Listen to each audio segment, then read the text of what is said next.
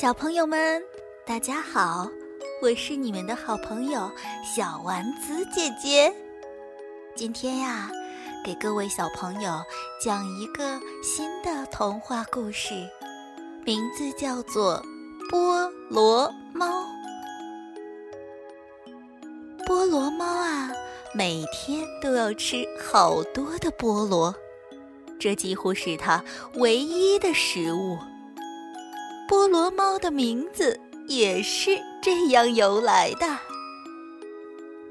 牛大叔今年呀种了很多的菠萝，正犯愁找不到帮手的时候，菠萝猫说：“牛大叔，你在发愁什么事情啊？”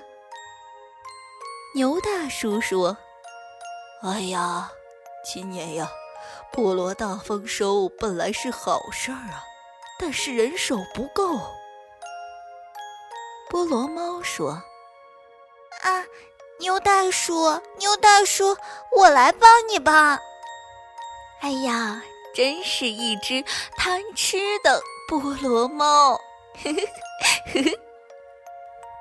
我们要和菠萝猫一样，大口大口的吃饭，但是记住，千万不要吃的肚子圆滚滚哦。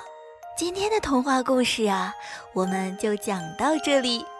我是小丸子姐姐，我们下期节目再见吧，拜拜。